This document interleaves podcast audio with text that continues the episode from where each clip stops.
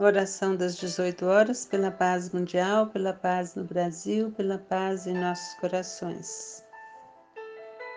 Uma adaptação da mensagem Segundo Agimos, do livro Palavras de Vida Eterna.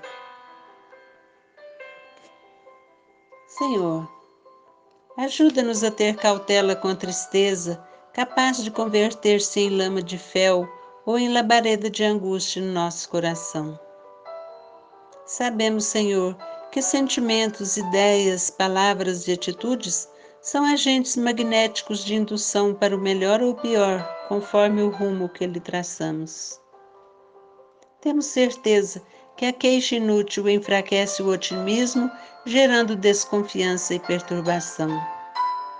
Acreditamos piamente que o azedume corta o impulso da generosidade, aniquilando boas obras no nascedouro. Estamos sempre alertas, com irritação, porque ela abate as forças da alma, trazendo a exaustão prematura. Estamos cientes que a mágoa anula a esperança, arrasando possibilidades de trabalho. É verdade que o desespero queima o solo do ideal, exterminando a sementeira do bem.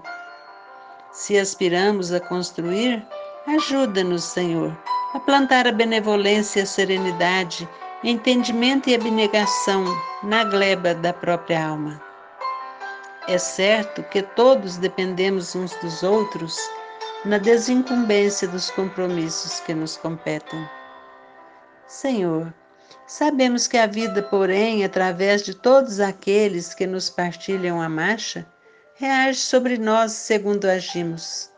Em vista disso, para a execução da tarefa que nos cabe, Quantos caminham ao nosso lado apenas colaboram conosco na pauta de nosso auxílio, dando-nos isso ou aquilo, no tanto e na espécie daquilo ou disso que venha receber.